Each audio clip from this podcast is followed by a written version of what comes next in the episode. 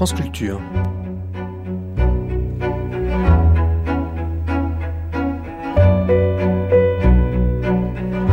La nuit, une mémoire radiophonique.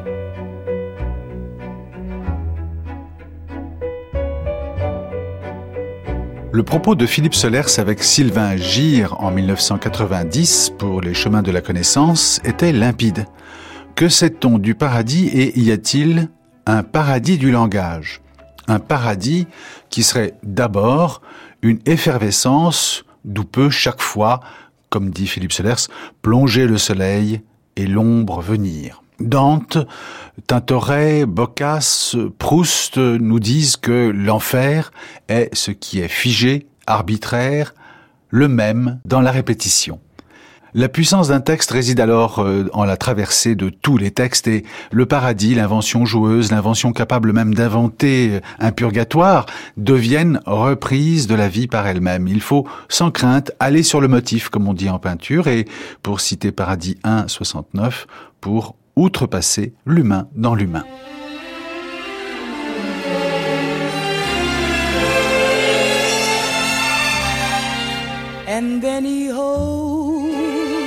My hand. Mm-hmm. And then I understand. Mm-hmm. His eyes of fire with one desire. Then a heavenly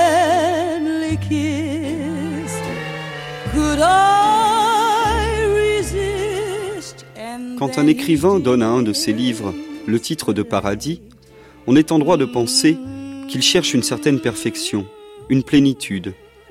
Un moment peut-être où la totalité des langues fusionne, où le vaste champ des littératures résonne dans une seule voix. Tant il est vrai que pour beaucoup, le paradis évoquerait une bibliothèque. Et dans la bibliothèque paradisiaque de Philippe Solers, on croisera Dante, Joyce, La Fontaine ou même Sade. Comme de plus, l'homme est renommé pour sa bonhomie, sa vive défense du plaisir et de la fantaisie, on comprendra qu'on s'attache aujourd'hui au paradis du langage de Philippe Solers, tel qu'il sort par exemple des dernières pages de son livre Paradis 2. Le soleil plonge et l'ombre vient. On s'étend le long des amarres, puis quand au matin paraît l'aurore aux doigts de rose, on prend le large, le préservateur envoie la brise favorable, on dresse alors le mât, on déploie la voilure blanche. Le vent gonfle la toile en plein, et tandis qu'autour de l'étrave en marche le flot bouillonne et siffle bruyamment, la nef va son chemin courant au fil de l'eau. Vous voyez bien n'importe quoi du pur remplissage. L'aurore aux doigts de rose, la nef, le flot sifflant bruyamment. On est reparti en mer. L'orée a mal à la gorge.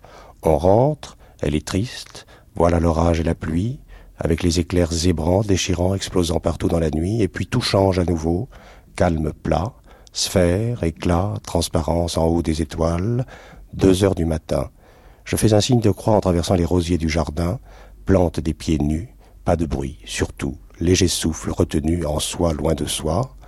Un signe de croix, oui, comme ça dans l'air noir, couronnant le tout qui s'en va. C'est le signe qui va rester suspendu là maintenant, pétale ici, pas de doute. Bouche ouverte, signature ouverte, soleil, cœur, point, cœur, point de cœur crâné sous la croix. Et voilà tout se renverse d'un coup à nouveau, le jour se lève enfin dans sa pointe océan, poumon clé, au bois, le bleu revient. Il revient, le bleu, pas croyable, il est là, bué dans le rouge, en gris, jaune, en bas. Vox, tubé, vox, suavi, vox, éclat, petit mot mutant dans l'échelle. Et elle est là une fois encore dressée, mon échelle, bien légère et triste et bien ferme, très joyeuse et vive et bien ferme, veni sancte spiritus, tempus perfectum tactus, ciel et terre pleine de l'énergie en joie d'autrefois. Ça c'était la lecture de la fin de Paradis 2.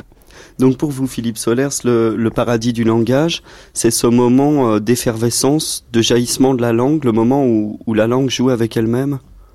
C'est un des aspects. Si on prend la meilleure euh, définition classique euh, qui a été faite du paradis. Bon, on va droit au paradis de Dante et on s'aperçoit, ça j'ai essayé de le définir à travers un texte qui s'appelle Dante et la traversée de l'écriture, on s'aperçoit que l'enfer euh, va vers une pesanteur de plus en plus grande, une aphasie de plus en plus mortelle, une, une pétrification, un gel, le froid une pétrification des attitudes, des bon, qui correspondent dans l'ancienne théologie au mal, au mal euh, des damnés. Ensuite, on s'aperçoit que le purgatoire, c'est en somme une convalescence, une rééducation progressive à tous les sens, hein, à la vue, euh, au toucher, à l'odorat, euh, à la musique, à la peinture, à la sculpture. Tout le purgatoire est fait de cette espèce de, remontée progressive vers le fait qu'on pourrait parler librement en allégeant le corps. Plus on est en enfer, plus le corps est lourd, enfermé en lui-même, euh, complètement enfermé dans une seule attitude, dans un seul geste, dans une seule parole. C'est ça, la damnation. Et plus on remonte avec le purgatoire, plus on est dans un corps qui s'allège et qui va pouvoir retrouver le sens euh, des mots. Ça permet une splendide euh, démonstration que la rhétorique en elle-même, euh, la capacité du discours, de la langue, de traverser plusieurs langages à la fois, est le comble de la liberté, donc de, de la jouissance, de la joie. Alors là, ça éclate évidemment au paradis, où euh, tout n'est plus que mouvement, euh, flamme, euh, mélodie tournante, et où on, assiste alors vraiment à une sorte de, de, concert généralisé, de métamorphose des corps les uns dans les autres, en train de parler. Donc on a dépassé cet enfer du corps individuel, de la naissance en quelque sorte dans, l'histoire, dans telle ou telle histoire, dans telle ou telle histoire limitée, et qui en plus est en prise euh, comme une mort et une volonté de donner la mort permanente, y compris sur soi-même, parce que le suicide est aussi euh, une, forme de damnation. Magnifique exemple des, euh, suicidés dans, dans l'enfer. Au contraire, quand on passe au paradis, on a l'impression d'avoir affaire à une vie perpétuelle du langage. Passant à travers euh, les langues. Alors ça, c'est le grand exemple théologique médiéval de Dante. Ça a vraiment été une construction considérable parce que c'est la, première construction systématique qu'on ait d'un paradis et d'un paradis euh, catholique, même s'il comprend une critique tout à fait historique de l'Église et de ses positions à ce moment-là. Parce qu'il y a des papes en enfer, par exemple. Bon, euh, ça serait très long de, dire en quoi consiste exactement ce paradis de Dante. Mais je voulais simplement marquer que c'est dans la grande capacité rhétorique, enfin libre, que euh, on trouve le paradis. Je crois que tous les écrivains, tous les artistes qui se sont mis dans la perspective d'un paradis ne l'ont pas fait sans avoir une très profonde connaissance de l'enfer. Pas de paradis sans connaissance de l'enfer, sans traverser d'un enfer.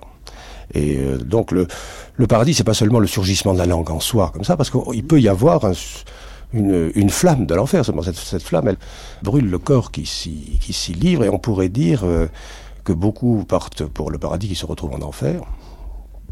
Ce sera évidemment l'expérience soit des paradis artificiels, soit euh, des, dangers très profonds de, euh, folie. Au début, hein, on, on, semble toucher la fibre de la liberté, même de l'association euh, mentale, etc. Et puis, hop, il, se produit une, sorte de paralysie ou de catatonie ou de, ou de butée. Donc le, le paradis s'obtient donc comme, euh, comme réalité suprême, pas comme artifice ou comme euh, condamnation à la réitération d'une individualité bloquée. Seul le paradis est, est réel, pourrait-on dire. Hein. Tout le reste serait irréel. C'est très étrange. Mm-hmm. Hein, L'enfer vit d'irréalité, le purgatoire est une difficile remontée vers, la, vers le réel et seul le paradis serait réel. Alors la question est posée, c'est de savoir pourquoi, nous ignorons ce réel. La réponse euh, peut être morale et elle n'a pas grand intérêt. Moi, je trouve que la, bonne réponse, c'est justement euh, cette aptitude ou pas à pousser le, langage dans tous ses replis, dans toutes ses, euh, expressions. Un paradis, c'est vraiment euh, le fait qu'on peut disposer de toute l'étendue du langage. Alors quelqu'un qui a senti ça, je crois, qui a voulu, indubitablement faire son paradis. Bon, il y a le cas de, Joyce, je crois, avec Finnegan's Wake. C'est une tentative paradisiaque d'une situation où toutes les langues se parleraient en état de jeu. de comique et d'inspiration permanente.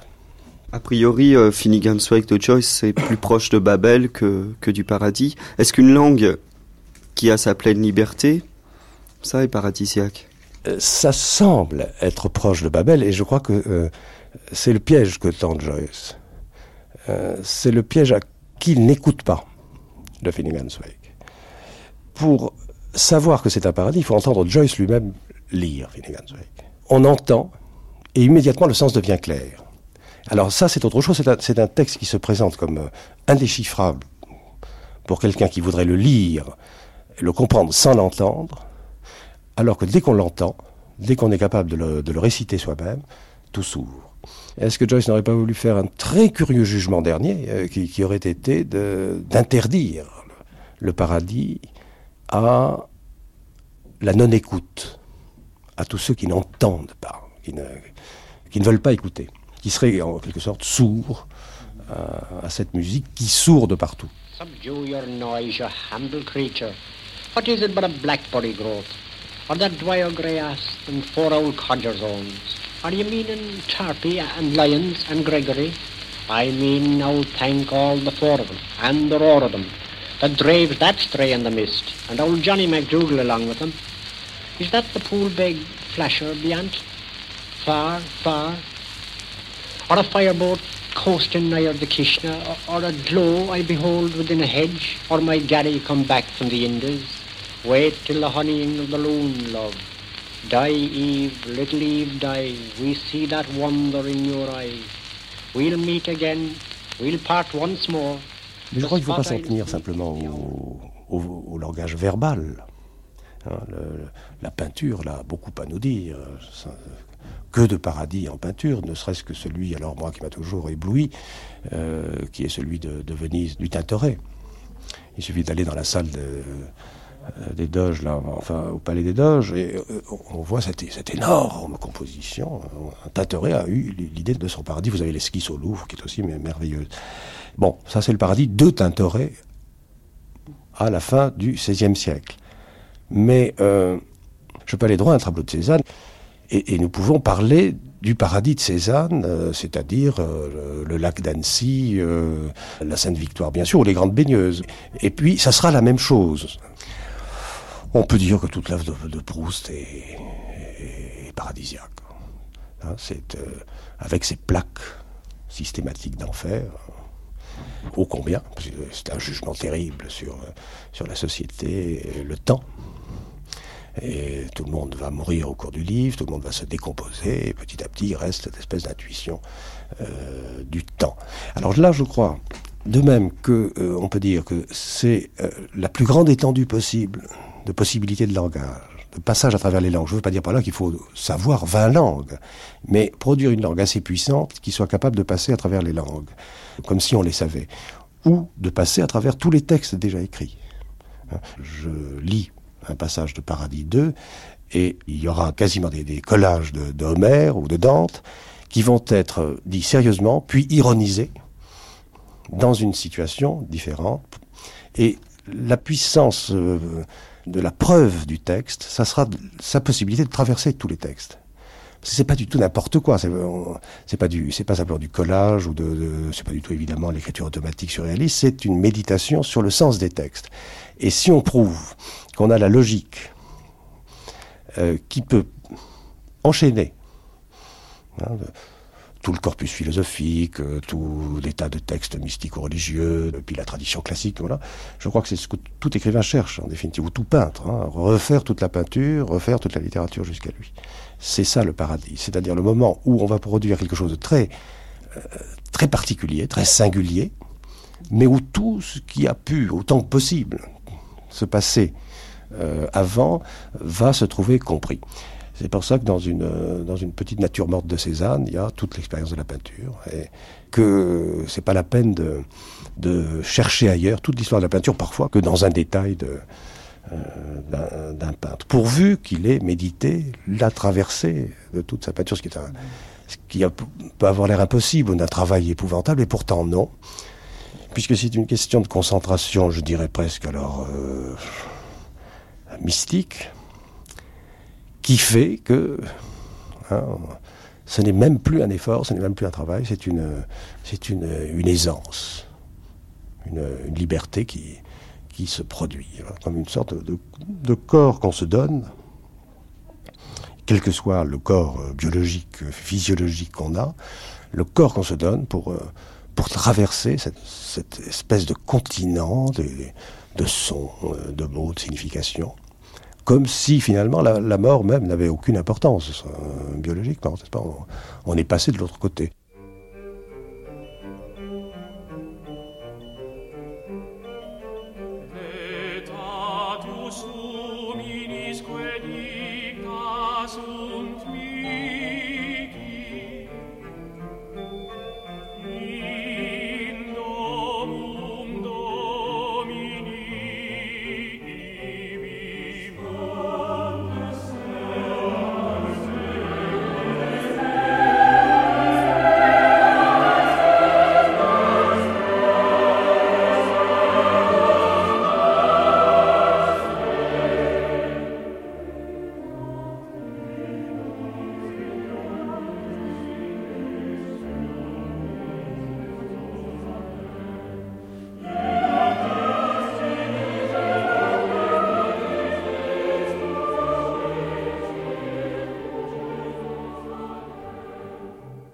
Dans le cas de Joyce, on a bien l'impression que pour lui, l'extase euh, finale, hein, pas, la, fin de l'histoire, parce qu'on est, passé au-delà de l'histoire à ce moment-là, euh, mais l'extase finale, on- dictée par une sorte de, euh, révélation euh, globale, tourne au comique. hein. C'était une sorte de, de rire, mais déjà ça, que le paradis est un rire. Il, dit, il parle du rire de l'univers. hein. C'est au riso de. Bon, euh, il y a le rire et en même temps une sorte de compassion. Vous écoutez Joyce dire ça, c'est comme une liturgie, une compassion pour la, pour la vie humaine, le temps. hein.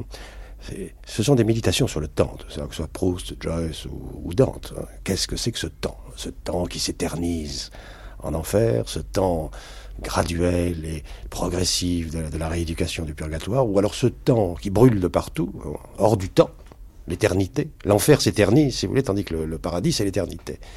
L'éternité, mais qui est faite d'une succession d'instants, de flammes. Et en même temps, on a l'impression que c'est un immense rire. hein. Qu'est-ce que c'est que cette révélation comique du paradis hein, C'est très intéressant. Si je prends Sade, par exemple. Bon, Sade, c'est monstrueux, c'est inqualifiable, c'est euh, la violence euh, pour la violence, c'est la dissection des corps euh, qui fait jouir, etc. etc. Au passage, je, je vous ferai remarquer que Dante, on peut se demander si, si le châtiment des damnés ne lui donne pas une sorte de jouissance. Et encore que ce- cette espèce de mé- mécanique d'enfer, de purgatoire et de paradis, si vous la considérez comme un tout, comme une machine, ben, vous êtes bien obligé de vous poser la question de savoir de quoi jouissent exactement les élus au paradis. Ils jouissent peut-être des souffrances des damnés. Voilà, par exemple, une chose irrecevable. Je, viens de dire quelque chose qui pourrait être considéré comme un blasphème affreux.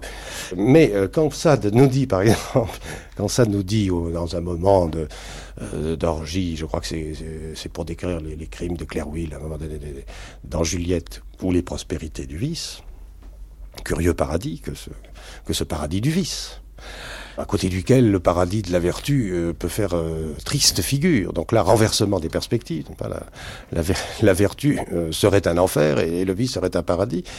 Et pourquoi pas il faut, il, faut, il faut analyser le vice pas n'importe comment. Le, vice surmonté, pensé, n'est pas euh, devenu principe de pensée. Et, l'écriture aussi, chez Sade, qui n'a pas arrêté d'écrire. Quand il dit, par exemple, tout est paradis dans cet enfer, vous voyez à quel point nous sommes là. C'est-à-dire, il y a au milieu de la pire euh, chose aux yeux de la représentation commune, hein, euh, censurante, il peut y avoir euh, cet état de, de paradis. Alors évidemment, c'est horrible à penser, c'est- d'où les procès euh, continuels qui sont faits à Assad, faut-il le brûler Euh, Est-ce qu'il n'a pas annoncé le, nazisme, par exemple Euh, Tarte à la crème, qui revient comme ça de temps en temps. Mais non, pas du tout, pas parce que on oublie toujours que ce sont des, expériences de langage poussées à bout. Sade ne passe pas son temps à, disséquer ou à tuer des gens. Alors, l'interdiction du paradis, je dirais que là, l'hypocrisie sociale est très forte parce que autant il y aura de temps en temps des, luttes euh, simulées con- contre la drogue, paradis artificiel s'il en est, autant il y aura quand même, je crois, c'est- une constante dans l'histoire, une interdiction qui est faite de se retrouver au paradis.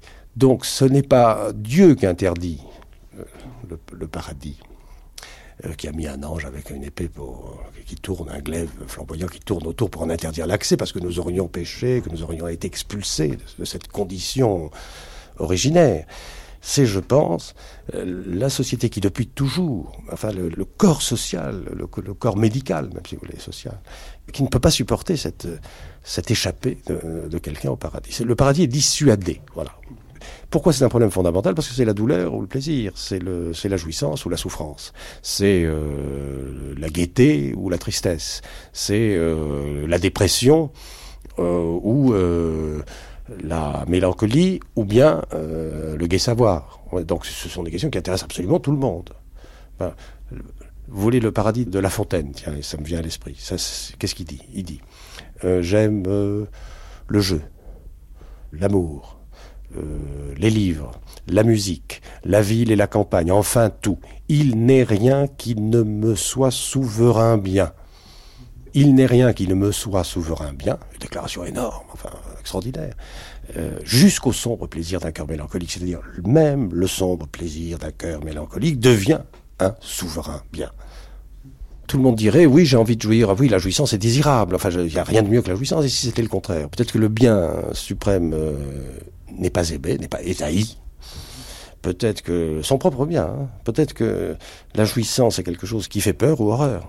C'est peut-être aussi parce que le paradis, justement, étant satiété et étant donc euh, fin du désir et fin du temps, est, est inhumain et invivable. Et que peut-être là où nous ne désirons pas le paradis, c'est que nous désirons être dans le temps et dans le désir. Mais euh, le paradis n'est pas satiété, c'est un mouvement interminable de désir, de désir sur désir, de désir, de désir, de désir qui n'en finit pas. Et ça, ça paraît atroce. C'est peut-être une, en effet, de même que vous avez une torture qui s'éternise en enfer, de même vous avez une jouissance qui s'éternise au paradis. La question est la suivante. Est-ce que je vais préférer l'éternisation d'une torture que l'éternisation d'une jouissance? Eh bien, euh, voilà. C'est ça la question. Il faut y répondre, un jour ou l'autre. Pas forcément euh, lorsqu'on au moment de mourir, dans son dernier moment. On y répond pendant toute la vie. Et puis c'est irréversible après. hein. Euh, à chaque instant, on peut se demander si, si la jouissance n'est pas le masque d'une volonté de mort. Une volonté de décomposition. Alors le paradis fait peur parce que là, vous, avez, euh, en somme, le problème de la mort, euh, par définition, est dépassé. Le corps lui-même, euh, bon, est, en pleine métamorphose incessante. Et, puis, donc la jouissance n'est pas, figée, la, jouissance n'est pas stable. Elle est au contraire d'une, extrême mobilité, d'un recommencement, d'une recomposition permanente. Je pense qu'il est normal, si on vous lisez le paradis de Dante, c'est bon, c'est évident. Et maintenant, il faut essayer de se mettre à la place de Dante au paradis, d'éprouver ce qu'il éprouve, à travers ce qu'il nous dit. Et il est possible que ça paraisse insupportable. Plus insupportable que l'enfer, parce que dans l'enfer, vous avez des repères. L'enfer, vous savez ce que c'est Ce sont des stéréotypes. Alors que euh, bah, le, paradis, c'est l'invention constante. L'hypothèse qu'on qu'on peut formuler, euh, par l'expérience, c'est ce bizarre refus du paradis. Au fond, les gens qui sont damnés en enfer, ce seraient ceux, il y en a, beaucoup, ils sont individualisés. Il y, a, une sorte de refus du paradis. Alors, pour dire ça en termes modernes, euh, la question qui peut se poser, alors, parce qu'on a, lu Freud, hein, on connaît nos classiques, hein, on a lu Freud, on sait ce que c'est la pulsion de mort, on sait ce que c'est tout ça, le masochisme, patati patata. Bon. La question qui peut se poser réellement, dans l'expérience quotidienne, c'est que chaque fois qu'une possibilité de jouissance euh, est offerte, elle tourne très bizarrement à la culpabilité, au ressentiment, à la névrose, voire même à la haine, pour employer des, termes plus simples. Qu'est-ce que ce serait qu'une situation où les gens haïraient le paradis? Euh, Ne voudraient absolument pas leur propre bien. Nous partons d'une hypothèse euh, tout à fait classique, qui serait que tout le monde recherche son, son épanouissement, son bien, sa jouissance, etc. Bon. Mais c'est c'est pas évident avec ce qu'on voit, des, guerres, des charniers, des destructions massives. De temps en temps, on, souffle un peu, il y a une pause, puis ça repart. Hum, hum. Donc, euh, ce goût de l'enfer que l'humanité a, qui, ne lui est pas imposé de l'extérieur, qu'elle a en elle-même. Ce goût de la souffrance, ce goût de la culpabilité, ce goût de la tristesse, ou ce goût de la dépression, euh, qui fait profond, qui fait sérieux, qui fait authentique. Euh, bon, euh, regardez comme, comme tout ce qui peut passer pour léger, rapide, auto-satisfaisant, auto-stimulant est, est mal vu, et rejeté. Donc, je crois que, oui, le, le- le paradis n'est pas vraiment souhaité, parce que il y a quelque chose de Kafka qui, dit ça très bien. Après tout, nous sommes peut-être en ce moment même au paradis. Il suffirait que nous le décidions, que nous le reconnaissions. Qu'est-ce que ça voudrait dire? Je décide d'être au paradis. Je me lève le matin, je dis, voilà, je suis au paradis. Ben, alors le premier jour, peut-être pas. euh, deuxième jour, euh, mais maintenant, je maintiens cette hypothèse. C'est- C'est comme ça que j'ai écrit mon paradis à moi, hein, avec le temps. Je, décide de me lever le matin et bien sûr les soucis, les ennuis, tout va mal. Bon, mais je décide quand même que je suis au paradis. Je suis sûr que Cézanne allait sur le motif avec cette idée-là. Extrait des Chemins de la connaissance consacré à Paradis de Philippe Solers. Avec Philippe Solers, c'était le quatrième de cinq chapitres, Le paradis du langage, par Sylvain Gire, une émission diffusée la première fois le 20 décembre 1990.